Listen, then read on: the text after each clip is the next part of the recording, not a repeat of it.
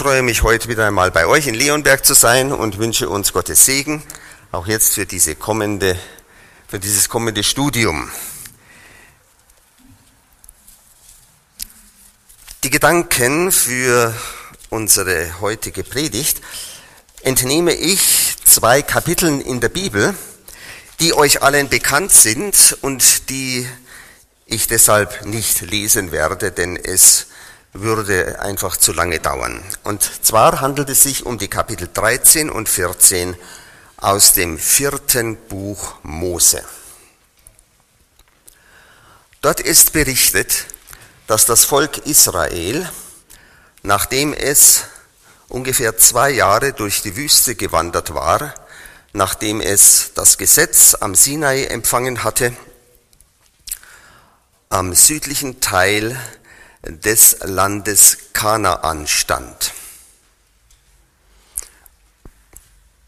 Und es war eigentlich gedacht, dass sie über die Grenze gehen und dann das Land Kanaan erobern.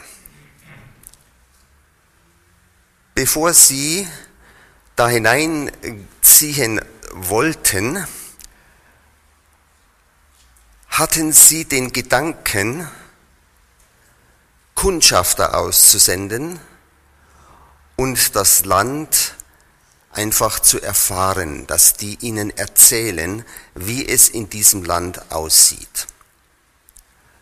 Mose brachte diesen Vorschlag vor Gott und Gott sagte, ja, wählt euch aus jedem Stamm einen vertrauenswürdigen Mann aus, der diese Aufgabe übernehmen soll. Sie gingen dann an die Wahl, sie bestimmten von jedem Stamm einen Mann. Ein Stamm war ausgenommen, und zwar der Stamm Levi. Für den Stamm Levi kam einer aus dem Stamm Ephraim und einer aus dem Stamm Manasse. Ephraim und Manasse waren die Söhne Josefs und denen war sowieso ein doppeltes Erbteil von Gott versprochen worden. Die zwölf Männer zogen also in das Land Kanaan.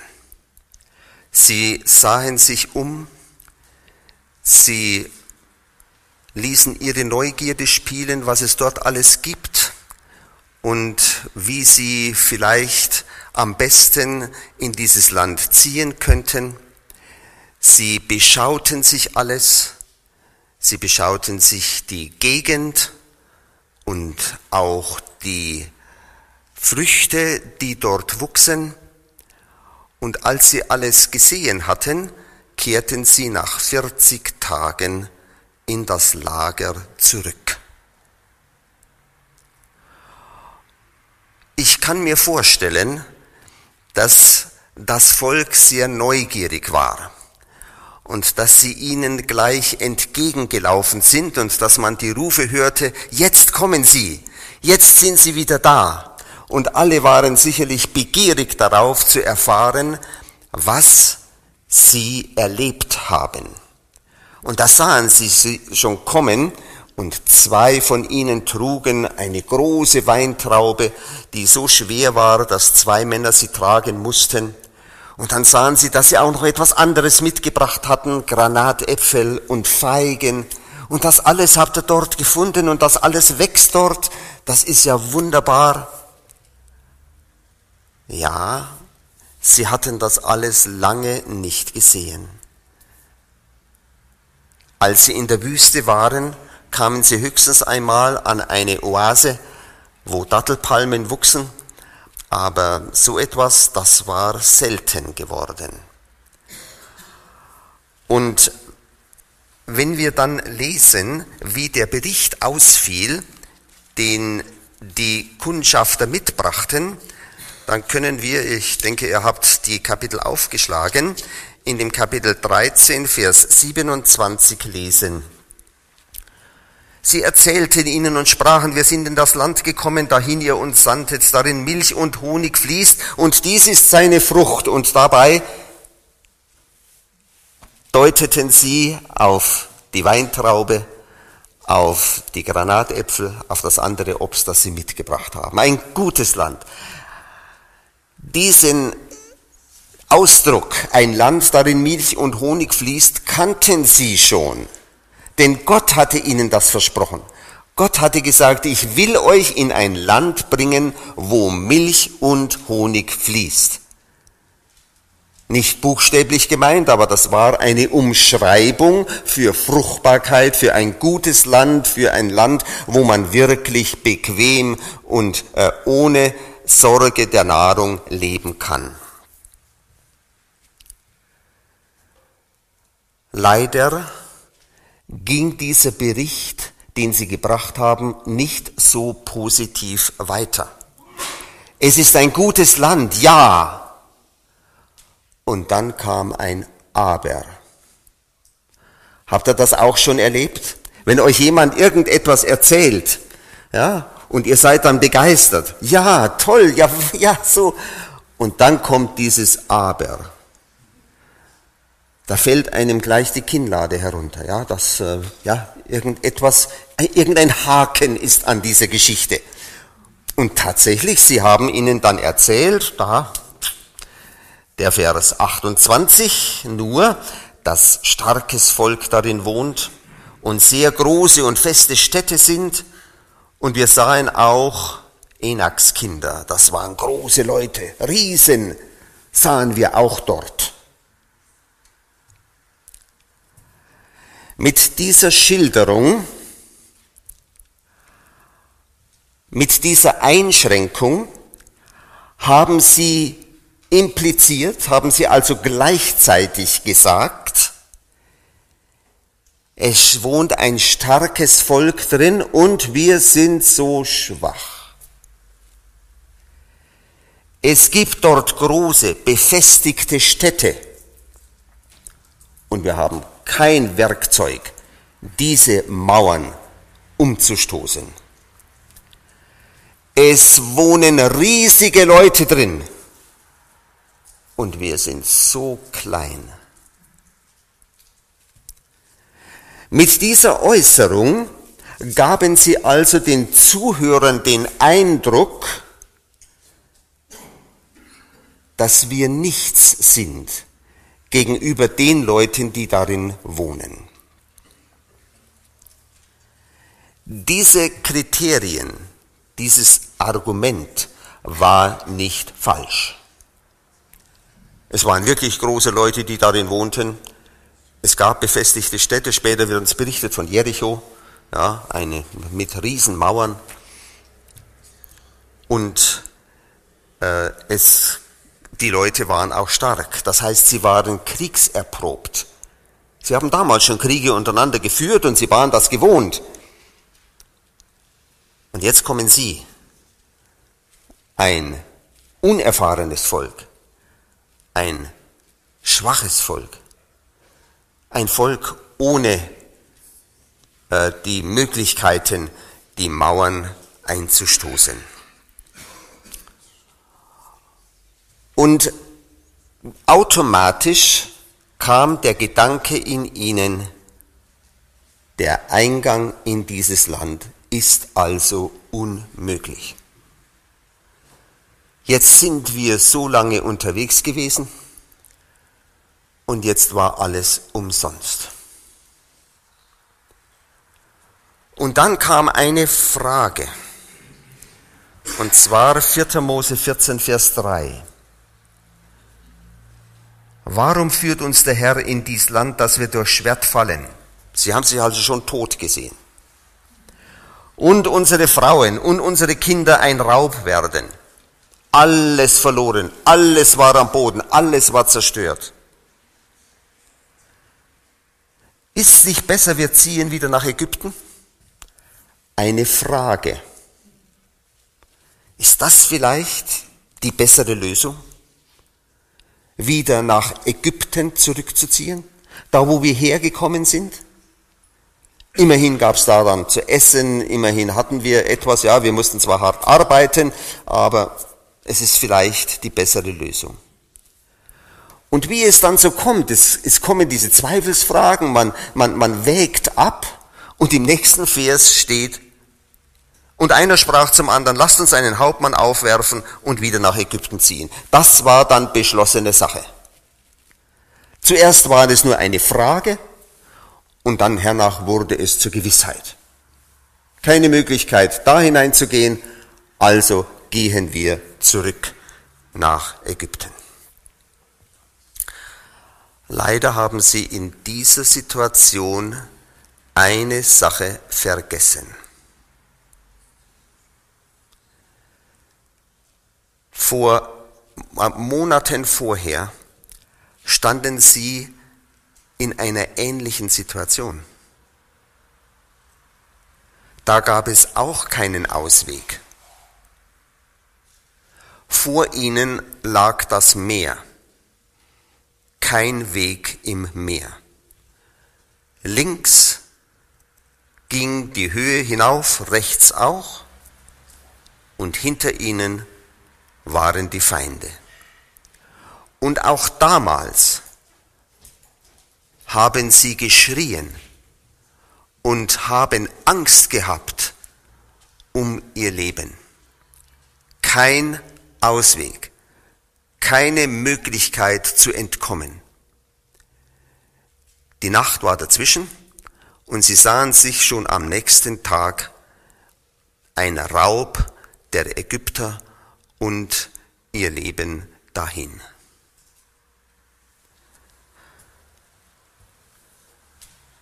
Mose hatte seltsamerweise andere Augen. Sie alle, das Volk, schrie, sah keinen Ausweg, war hoffnungslos und Mose sagte damals, Gott, schaffe du einen Ausweg. Mose vertraute auf Gott. Mose wusste, hier kann nur Gott eingreifen. Hier gibt es nur diese eine Lösung, dass Gott uns hilft. Mose wusste nicht, wie es gehen soll. Aber er wusste, dass Gott mehrere Möglichkeiten hat.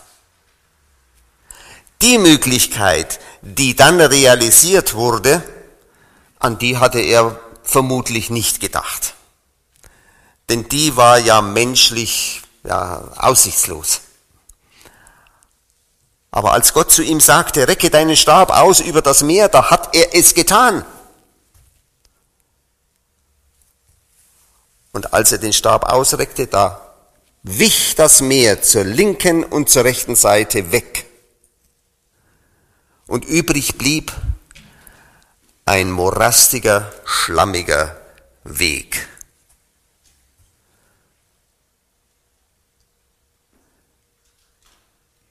Jetzt hätten sie sagen können, da gehen wir nicht hinein, da machen wir uns ja schmutzig.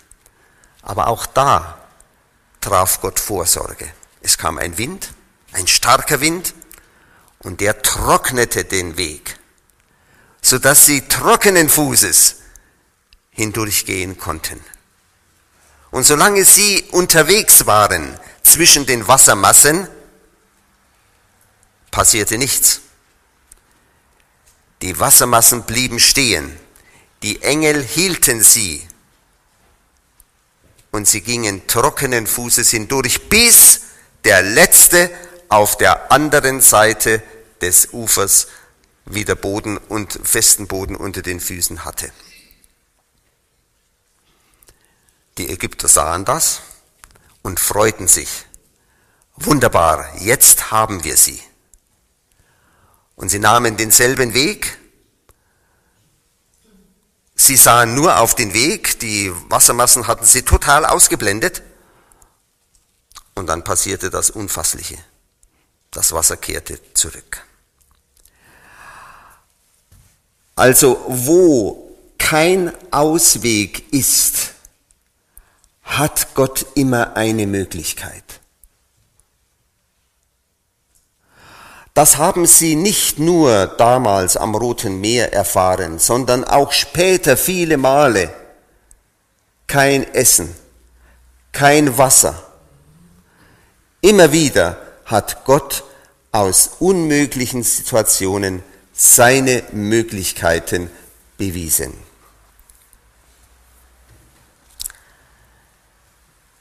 Ich möchte euch was vorlesen aus einem Gedanken, den Ellen White äh, uns hinterlassen hat. Der göttliche Befehl lautete, geht voran. Sie sollte nicht warten, bis der Weg frei wäre und sie den Plan ihrer Befreiung in allen Einzelheiten verstehen konnten. Gottes Werk schreitet voran und Gott bahnt seinem Volk einen Weg. Zögern und Murren bedeuten Misstrauen gegenüber dem Heiligen Israels. In seiner Vorsehung führte Gott die Hebräer in die Sicherheit der Berge, vor ihnen das Rote Meer, um sie zu befreien. vor ihnen das Rote Meer und sie dachten, das ist ihr Untergang. Aber vor ihnen das Rote Meer mit Gott und mit Gottes Augen war ihre Befreiung. Er wollte sie für immer von ihren Feinden erretten. Er hätte sie auf irgendeine andere Art befreien können.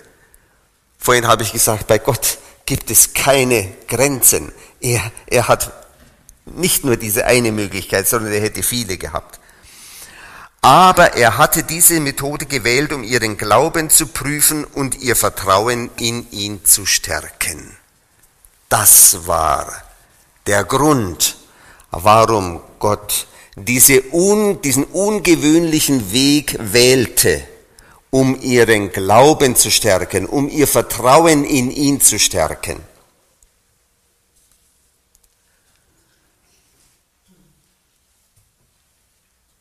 Leider hat das Volk, als die zehn Kundschafter diese Einschränkung brachten, das ist unmöglich, da hineinzukommen, nicht diesen Glauben und dieses Vertrauen aufgebracht. Sie haben gesagt, ja, wenn es so ist, dann lasst uns zurückgehen nach Ägypten. Wie wäre es gewesen, wenn sie diesen Glauben aufgebracht hätten? Was hätten sie dann gesagt? Es wohnt ein starkes Volk drin, ja. Aber unser Gott ist stärker. Es gibt dort befestigte Städte, dicke Mauern. Aber mit unserem Gott können wir über die Mauern springen gibt diesen Vers im Psalm. Ne? Es gibt dort Riesen, aber unser Gott ist größer als die Riesen. Vorhin haben wir gesungen, ne? mein Gott ist so groß, so stark und so mächtig. Da hätten sie dran denken sollen.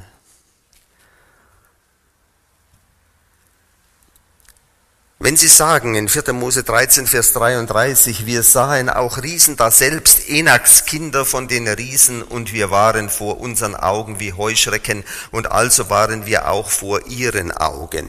Da haben Sie sich total klein gemacht. Wir sind, wir sind wie Heuschrecken.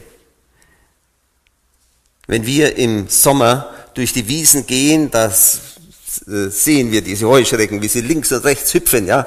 Äh, und äh, ja, es ist interessant, aber, aber merkt diesen, diesen Unterschied, diesen Größenunterschied. Ja? Sie fühlten sich gegenüber diesen Riesen wie die kleinen Heuschrecken. Aber was sie noch dazu sagten, und also waren wir auch vor ihren Augen. Das ist ein, ein Phänomen. Hast du das auch schon erlebt? Wir denken in einer bestimmten Weise von uns und projizieren dann unsere Vorstellung auf einen anderen, der möglicherweise diese Vorstellung gar nicht hat. So war es nämlich damals. Später, als sie dann wirklich in das Land Kanaan zogen, da gab es eine Frau, eine Frau mit Namen Rahab. Und die Rahab hat ihnen erklärt, wie das Volk, das dort wohnt, über sie denkt. Sie hat ihnen gesagt, uns ist eine große Furcht angekommen, denn wir haben gehört, was euer Gott für euch getan hat.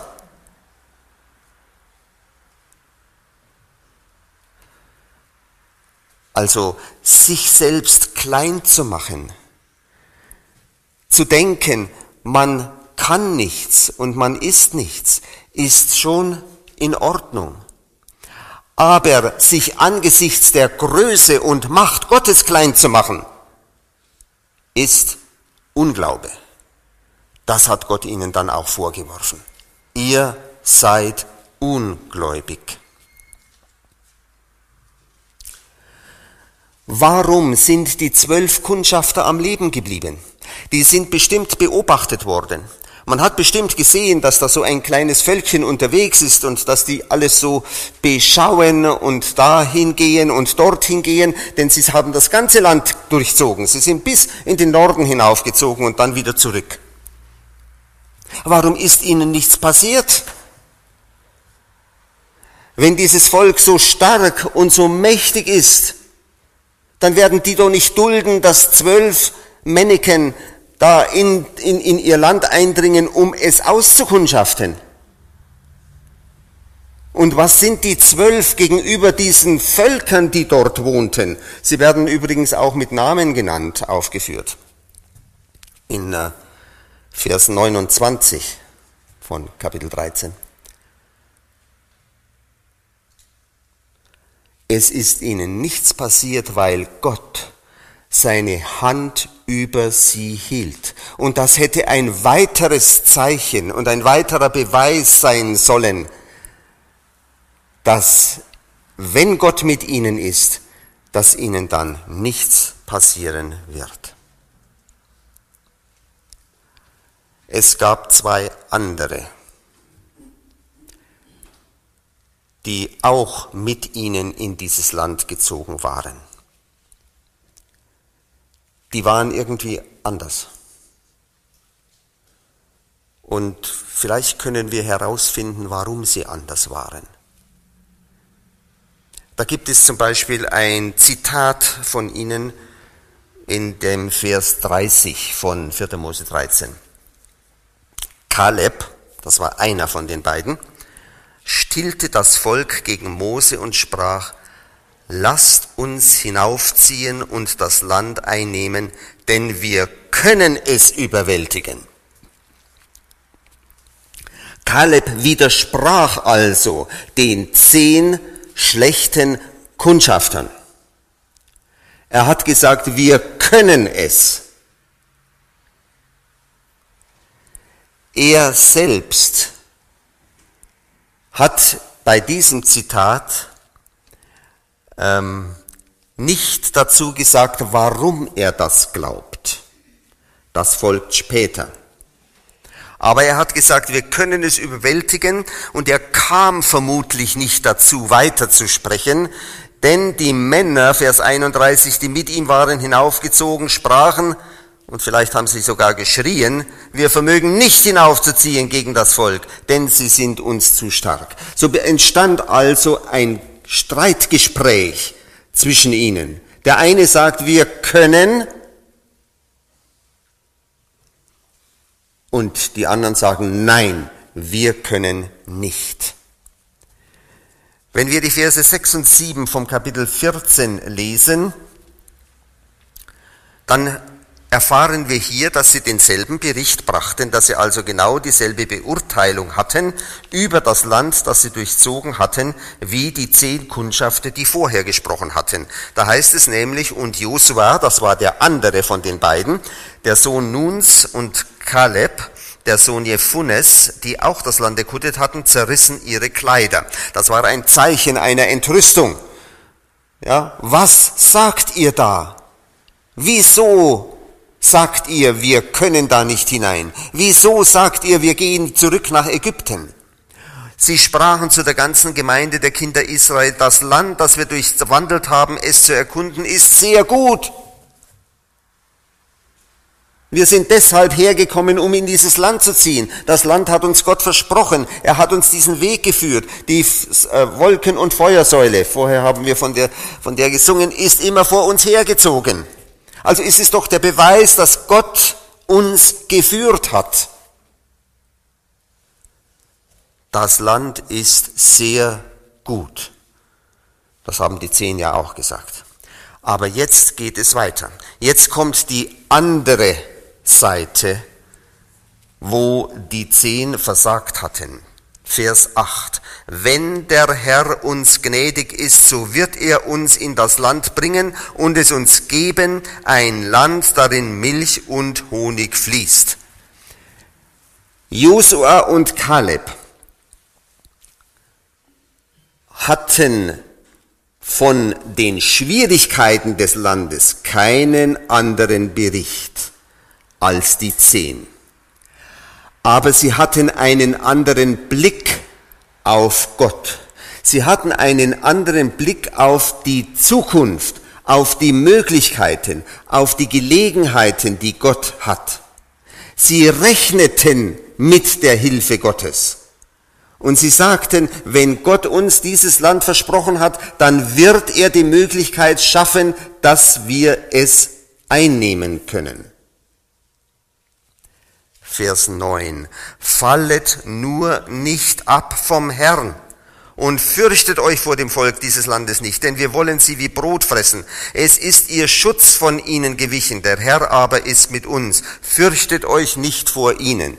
Mut, Vorwärts gehen, wie damals beim Roten Meer. Das ist die Lösung. Nicht zurückgehen, nicht zurückschauen, nicht einen Blick möchte ich nach hinten werfen, sondern nach vorne. Da ist das Land, da ist die Verheißung Gottes, da ist die Macht Gottes. Er hat es uns versprochen und wir können es einnehmen. Nicht, weil wir so stark sind. Wir dürfen nicht auf unsere Kräfte vertrauen. Nicht, weil wir solche Riesen sind, die die Mauern ein, zum Einsturz bringen können, sondern deshalb, weil Gott mit uns ist und weil Gottes Schutz von ihnen gewichen ist.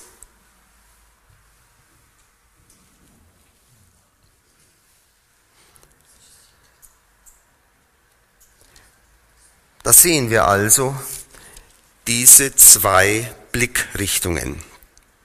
Wir haben im Vers 28 von Kapitel 13, starkes Volk wohnt darin, große feste Städte, Riesen wohnen darin.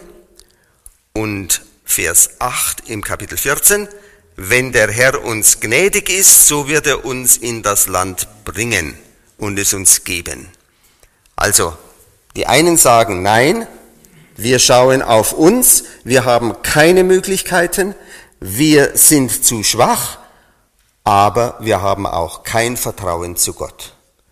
Die zwei sagen, mit Gott sind alle Dinge möglich. Wir fragen uns, warum diese verschiedenen Berichte? Warum berichten die zehn von den Schwierigkeiten, den Problemen, den Hindernissen, und die zwei anderen sagen, wa, für Gott kein Problem. Lasst uns vorwärts gehen. Das Land gehört schon uns. Er hat es uns versprochen. Warum? Was war der Unterschied? Und das kann auch für uns den Unterschied machen. Wir lesen das Geheimnis im 14. Kapitel, Vers 24. Aber meinen Knecht Kaleb, darum, dass ein anderer Geist mit ihm ist und er mir treulich nachgefolgt ist, den will ich in das Land bringen, darin er gekommen ist, und sein Same soll es einnehmen. Hier ist das Geheimnis. In ihnen war ein anderer Geist. Und wenn wir fragen, was das für ein Geist war, der sie beseelte, worin bestand er, dieser andere Geist? Dann meine ich, es sind drei Punkte, die sie ausgezeichnet hat. Erstens, sie glaubten an die Verheißung Gottes. Er hat es gesagt, er wird es tun. Zweitens, sie hatten die Erfahrungen nicht vergessen, die sie mit ihrem Gott in der bisherigen Wüstenwanderung gemacht hatten. Er hatte sie geführt und er hatte ihnen aus jeder Situation geholfen. Und wenn sie auf ihre Schuhe schauten, dann waren keine Löcher darin. Und wenn sie auf ihre Kleider schauten, dann waren sie nicht zerschlissen. Und wenn sie ihre Gesundheit anschauten, dann hat Gott ihnen geholfen, gesund zu bleiben und er hat sie versorgt mit all den nötigen Mineralstoffen durch das Manna, das ein Mensch braucht.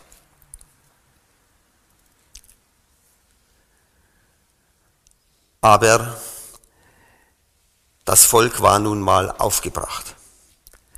Die Mehrheit hat hier eine Rolle gespielt. Sie wollten diesen guten Bericht, diesen ermutigenden Bericht, diese Ermutigung geht vorwärts, nicht hören und nicht annehmen. Und schon bückten sie sich, um Steine aufzuheben und Josua und Kaleb zu Tode zu bringen. In letzter Minute griff Gott ein mit seiner Feuersäule. Dieses Erscheinen Gottes brachte die ganze Bewegung des Volkes zum Stillstand. Gott ist da. Die Steine fielen kraftlos aus ihren Händen und sie verzogen sich, sie kehrten der, dem ganzen Geschehen den Rücken und wussten, jetzt sind wir zu weit gegangen.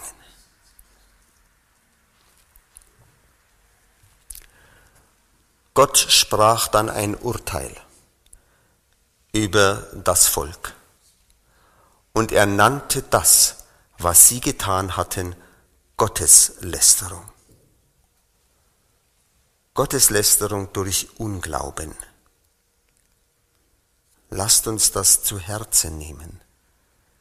Wenn wir Unglauben offenbaren, wenn wir nicht das annehmen, was Gott uns sagt, wenn wir es auf die leichte Schulter nehmen, wenn Gott zu uns spricht, dann wird das von Gott als Lästerung seines Namens angesehen.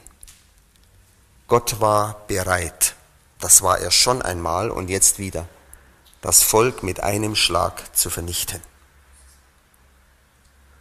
Und er bot Mose an, der Stammvater eines neuen Volkes zu werden, mit dem dann Gott ein anderes Volk begründen wollte. Aber Mose trat ein und Mose bat für das Volk und Mose hielt Gott vor, was werden die Leute sagen? Wir waren, haben solche Erfahrungen erlebt. Sie haben das erfahren, sie wissen davon und jetzt plötzlich ist es aus. Was wäre das für ein Bild? Was wäre das ein Bild von dir, Gott? Du kannst sie nicht in das Land bringen. Gott hatte das herausgefordert von Mose, dieses Eintreten für, für das Volk. Und er hat gesagt, ja, ich will auf dich hören. Aber was da was ganz, ein ganz tiefer Gedanke noch drin steckt, ist in den Versen 20 und 21. Und der Herr sprach, ich habe es vergeben, wie du gesagt hast. Aber so wahr als ich lebe, so soll alle Welt der Herrlichkeit des Herrn voll werden. Diese gedankliche Folge des Verses 21 auf den Vers 20 verblüfft uns etwas, um nicht zu sagen, wie sollen wir das verstehen? Also Gott sagt, ich habe vergeben, und dann sagt er, und so wahr ich lebe, soll die Erde der Herrlichkeit des Herrn voll werden. Wenn Gott von seiner Herrlichkeit spricht, Wisst ihr, was er da immer meint? Er meint immer seinen Charakter. Das Volk hat mit seinem Unglauben den Charakter Gottes falsch dargestellt. Der Charakter Gottes besteht darin, vorwärts zu gehen, auf Gottes Stimme zu hören, Gottes Versprechungen zu vertrauen, Gottes Erfahrungen, äh, Erfahrungen mit Gott sich bewusst zu machen und dadurch Kraft zu gewinnen für die Zukunft. Das haben sie versäumt. Und deswegen sagt Gott hier, ich werde dafür sorgen, dass die Erde voll der Herrlichkeit des Herrn werden wird. Heute im Bibelgespräch haben wir von der Herrlichkeit des Herrn gesprochen. In dem Zusammenhang, dass ein Engel fliegt durch, mitten durch den Himmel und dass dann die Erde voll wird von seiner Klarheit, von der Klarheit, die Gottes Volk darstellen soll in dieser Welt. Wenn sie gemeinsam vorwärts gegangen wären, hätten sie Gottes Charakter darstellen können. Denn Gott ist ein mächtiger Streiter. Er ist einer, der, ähm, ja, der vorwärts geht, der seinem Volk vorangeht und der dafür sorgt, dass sein Volk den Sieg davon tragen wird. Aber so haben sie Gottes Charakter wirklich in Frage gestellt. Das Ende vom Lied war, die zehn Kundschafter sind gestorben, die zwei Kundschafter sind am Leben geblieben, das Volk, alle, die über 20 Jahre alt waren, sind in der Wüste geblieben. Sie sind, ihre Leiber sind dort verfallen, das hat Gott versprochen gehabt. Und nur die zwei, Josua und Kaleb, sind in das gelobte Land gegangen.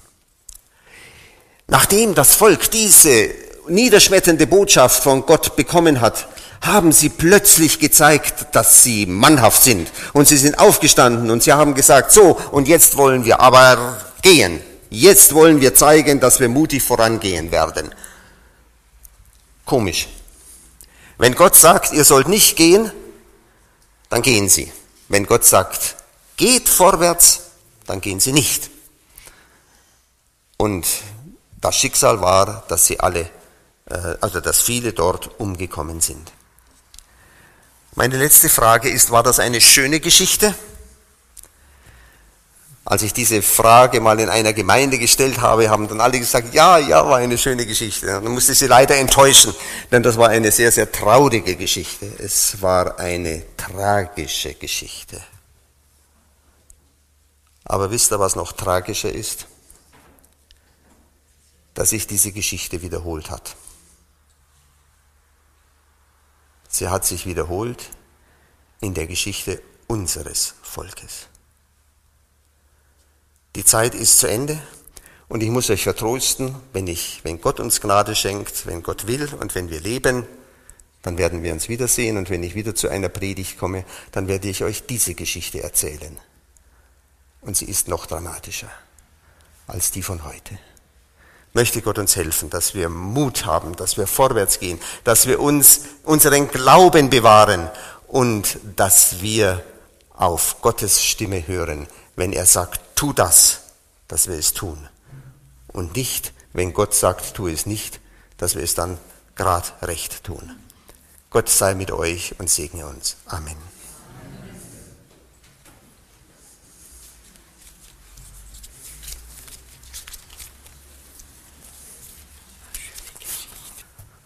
Ja, Herr, wir haben gerade gesungen, dass du es bist, der es schafft.